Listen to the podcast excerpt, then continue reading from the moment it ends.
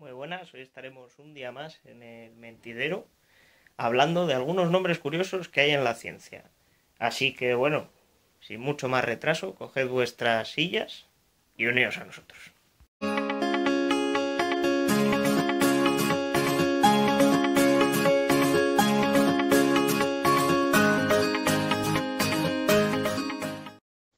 ¿Qué tal amigos? Bienvenidos un día más al Mentidero. Hoy tenemos nueva sección de ciencia. Hoy os vamos a traer nombres curiosos que aparecen en el, mundo de la ciencia. Eh, antes de nada vamos a pasar a presentar a nuestros invitados, a nuestro comité de expertos, como cada día. Empezamos por Patricia de la Madrid. ¿Qué tal Patricia? Muy bien, buenas. También tenemos a Luis Getino. ¿Qué tal Luis? Bien, otro sábado que estoy en casa. Voy ganando más horas en casa que en laboratorio. Esto es un punto positivo. Estás equilibrando la balanza, ¿no? Estoy equilibrando, equilibrando.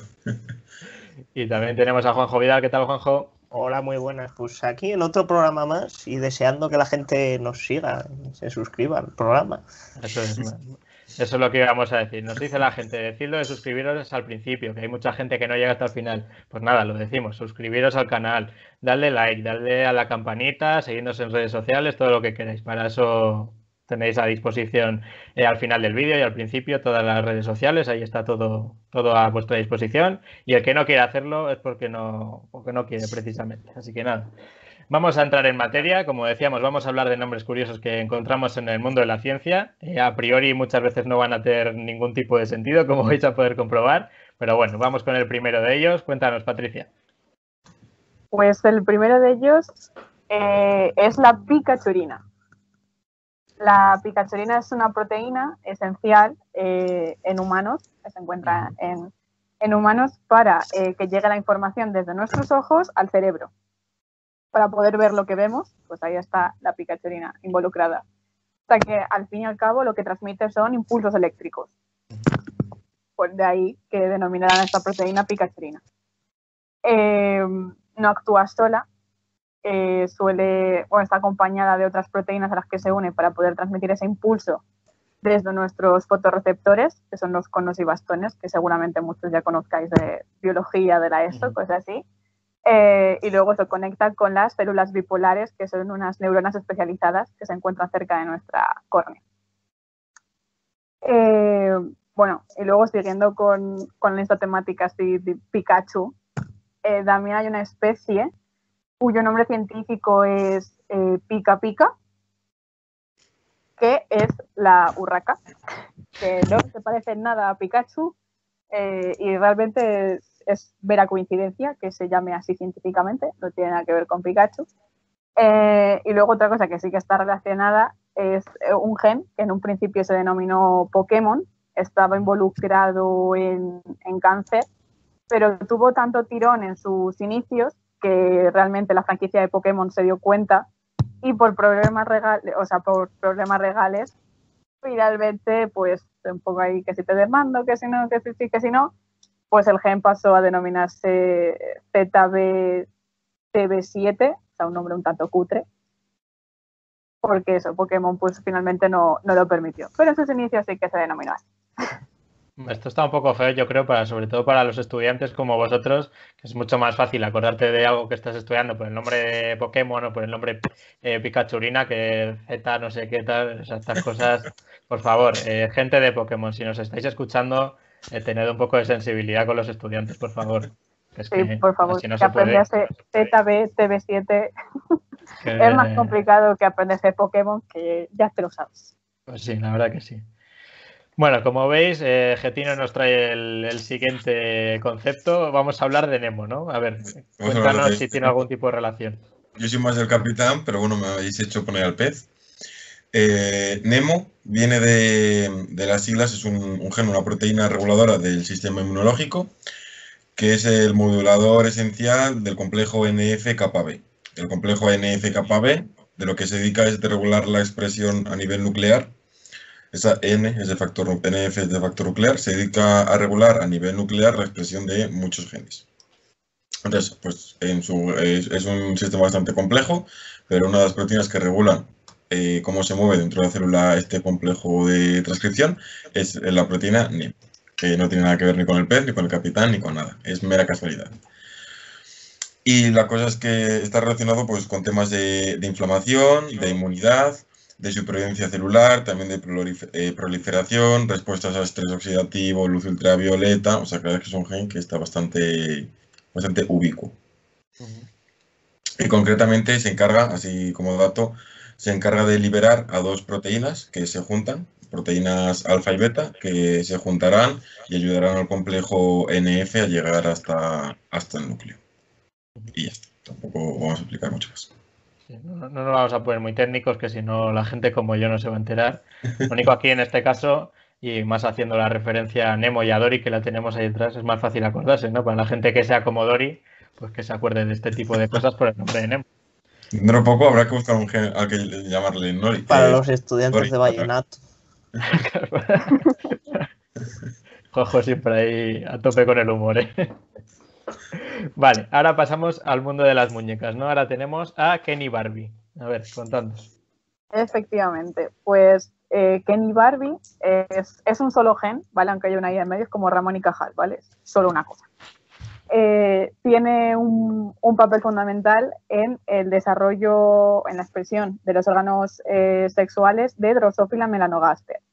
Drosophila melanogaster es la mosca de la fruta, es una mosca muy chiquitita y diréis, ¿y por qué esta mosca, o sea, se conocen los genes de esta mosca? Pues porque es un organismo modelo en ciencia y se utiliza sobre todo en investigaciones centradas en genética, en su mayoría, pero realmente se conoce su genoma y un montón, eso, pues de sus, los nombres de sus genes, nombres de proteínas, etcétera, etcétera. Entonces, eh, este gen, que como ya he dicho, pues está implicado en la expresión de los órganos sexuales, cuando se silencia, es decir, cuando no se expresa este gen, eh, los órganos sexuales, los genitales, eh, no se externalizan. Por lo tanto, no se ven los genitales como los muñecos de Kenny Barbie, de ahí el, el nombre. Y además, eh, produce que una disminución en el número de antenas y que éstas cambien a un tono más amarillento, como el pelo de, de Barbie. Qué rebuscado se lo tienen los científicos, ¿eh? Luego, luego que os llaman raros, pero a ver, eh, este tipo de cosas no le podemos quitar la razón ¿eh? a la gente. Hombre, es que ya te digo, se conoce, yo creo que incluso, bueno, creo no, se conoce incluso el número de, de pelos y de antenas que tiene la mosca, ¿eh? O sea, fíjate si estamos ahí los científicos mirando. Eso no lo hizo un científico, lo hizo un profesor en prácticas, cogió a los chavales y le dijo, ala, contra antenas. Y se sabe por eso, estoy seguro. Como, como la leyenda de 100 pies, ¿no? Que no tiene 100 pies, pero bueno, es más comercial, ¿no? Sí. Bueno, pasamos ahora al mundo de los Simpson. Tenemos a Maggie aquí, A ¿no? Maggie, Maggie. nuestra querida amiga Maggie.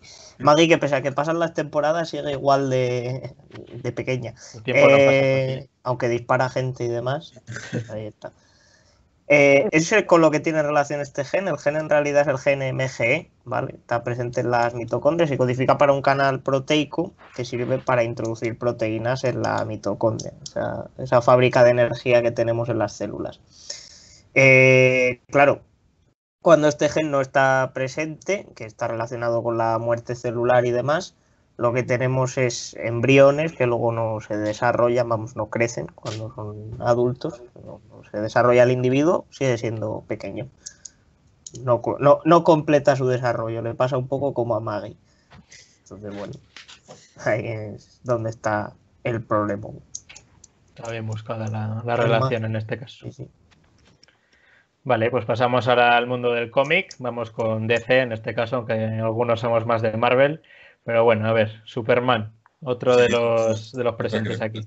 Le ponemos, ya, ya le tenemos, un Superman además guapete. Ahí, también es un poco de Witcher, ¿eh? pero bueno, Henry Cavill es polifacético. No sé, yo es que el Superman que me conozco es el dibujos animados. Pero bueno. que Superman es un gen que está implicado en el desarrollo de carpelos y estambres, que son una parte de las flores de las plantas. La parte femenina son los carpelos, bueno, está dentro de los carpelos, y la parte masculina son los estambres, que es donde terminan con el polen, pues ese que a los alérgicos les gusta tanto en, en ve- primavera-verano porque les hace sentirse también.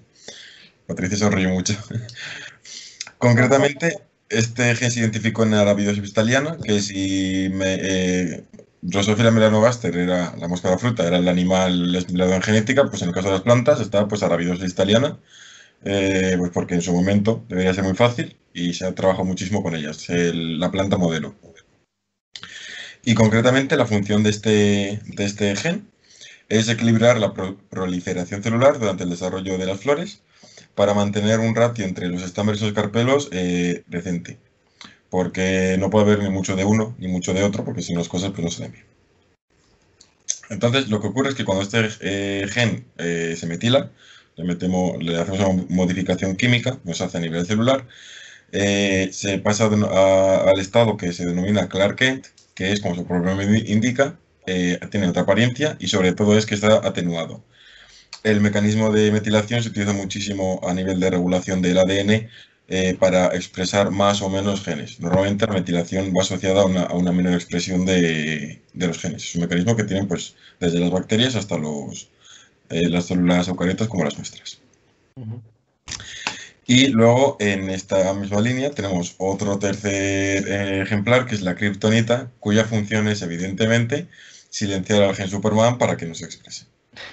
Así que tenemos a, a toda la familia, nos faltan los granjeros solamente, pero bueno, Esto va un poco con el juego de identidades, ¿no? Me imagino, de los genes en este caso. sí, sí. Ujú. Vale, pues pasamos ahora a, a un campo un poco distinto. Vamos a pasar a un antihéroe, en este caso como es Terminator, y la relación que tiene con el trap. Que esto es algo que no os esperabais ninguno, pero a ver, contadnos. A ver, lo primero, Terminator no es un antihéroe, es el puto amo, pero eh, eh, eh, Eso está abierto a debate, Juanjo. esto está abierto a debate, ¿no? Pero bueno, eh, realmente esto de TRAP y Terminator, bueno, TRAP para que la gente lo sepa es una proteína de unión ARM, ¿vale? Eh, cuando hay triptófano. Y lo que hace TRAP es unirse al ARN mensajero que se está formando, forma un antiterminador y eh, permite, vamos, evita que se exprese el, oper- el operón del triptófano. Cuando hay otras condiciones, pasa justo lo contrario, se forma un terminador ¿vale? en el ARN mensajero, ya se puede expresar el operón del triptófano, TRAP no actúa. Y eh, bueno, eh, es- ese es el proceso que tiene lugar. ¿Por qué se le llama terminador? Pues se le llama un terminador porque la época en la que se empezaron a descubrir estos mecanismos, que me parece que fue en los 80, está de moda la película de Terminator, y sí que Terminator, salvo que sea para un exterminador, como era el caso del robot, y bueno, en este caso también se lo dieron a los a esa estructura que se formaba en los en los ácidos nucleicos. Nosotros teníamos un profesor de genómica, eh, Vences, que nos ponía en la presentación siempre la imagen del Terminator y en pequeñito una foto de Arnold Schwarzenegger puesta en el Terminator en cuestión. La traducción lo- al español pues pierde, porque lo llamas terminador, antiterminador. Buah, Pierde ahí la gracia. Es lo que hablábamos antes, ¿no? Que me refiero que estas cosas a la hora de estudiar es una forma también de que se te queden, ¿no? Hombre, os ha pasado durante la carrera. Yo, después de haber estudiado Terminador, lo de Terminator a mí me, me suena fatal, o sea, digo, no, no ubico yo bien el... Terminator. El objetivo tuviste es ese pro castellano. Claro. Yo soy ya de la vieja escuela, entonces claro, ya, ya estoy en el otro lado, ahora me quejo de todo. Es una estructura que, bueno, en general está presente en muchas otras, en, otras genes y en otros operones, ¿vale? Donde primero se empezó a ver fue en procariotas, o sea, no solo está en el operón del triptófano, ¿no? porque tenemos aquí al bioquímico, al bichos, Al bichos. Al rarito de los bichos. Vaya, como Profesor mayor Bacterio. yo soy el rarito. El doctor Bacterio. gente. Getino, Getino coge una placa y dice, por aquí ha pasado Terminator, Va siguiendo el rastro luego, ¿no? A través del tiempo. como Connor, pero, Claro. Ese, ese es el guiñito.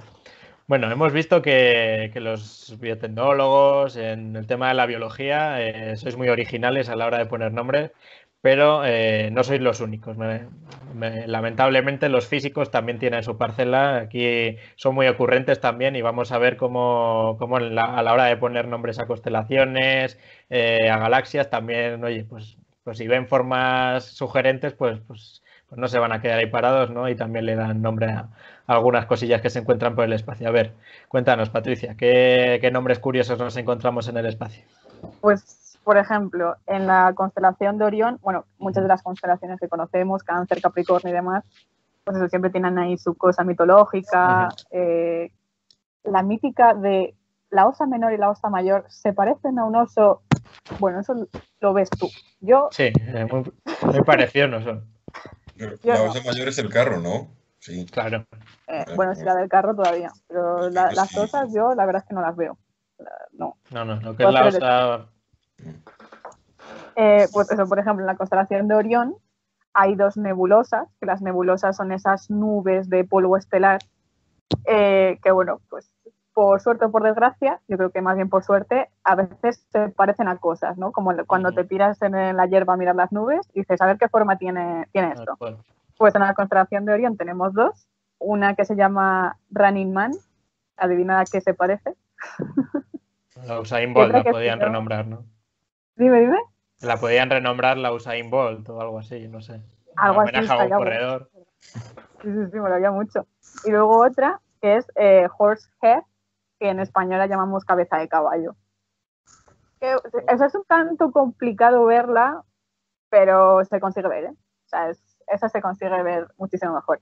Y luego hay un montón de nebulosas, eso, pues está la nebulosa de cono, la nebulosa de eh, águila, la nebulosa cangrejo, la nebulosa laguna, que bueno, esta es la mítica de cuando no sabes hacer y solo tienes el gusano alargado y dices, toma un gusano, toma una serpiente, toma una lombriz. Pues la laguna yo creo que ha sido eso, un poco como Ding. Laguna, yo, yo veo lagunas en, ese- en la elección de ese nombre. Totalmente. Muy poco currado. Pero bueno. Yo ya me he quedado con la duda de la de si cabeza de caballo tendrá algo que ver con el padrino, no sé, igual, Puede ser. no sé. oye, Se me ha ocurrido ahora, eh, sobre la marcha, no sé. Igual, igual que Terminator ha sido cuando se estrenó Terminator, pues igual esto es cuando se estrenó El Padrino, el tío estaba ahí metidísimo con la película y dijo, la cabeza de caballo del Padrino. ala". sí, sí, Ah, digo, Sí, lo sí, vio ahí pues, por la pantalla y dijo, oye, esto te parece una cabeza de caballo. Y ya está, y, ya está. Para adelante, así es. y pusimos el nombre. Ujú. Y, y luego también tenemos pues el famoso nombre de nuestra galaxia, eh, la Vía Láctea, de. Milky Way, que realmente a mí siempre pues, me ha dado curiosidad, ¿no? ¿Por qué, por qué se llama así? Y, y cómo no, como todas estas constelaciones, es eh, pues es un poco mito grecolatino. Eh, se dice que, bueno, o sea, todos conocemos a Hércules, ¿no? De la, la película. Muy bien. Gran representación.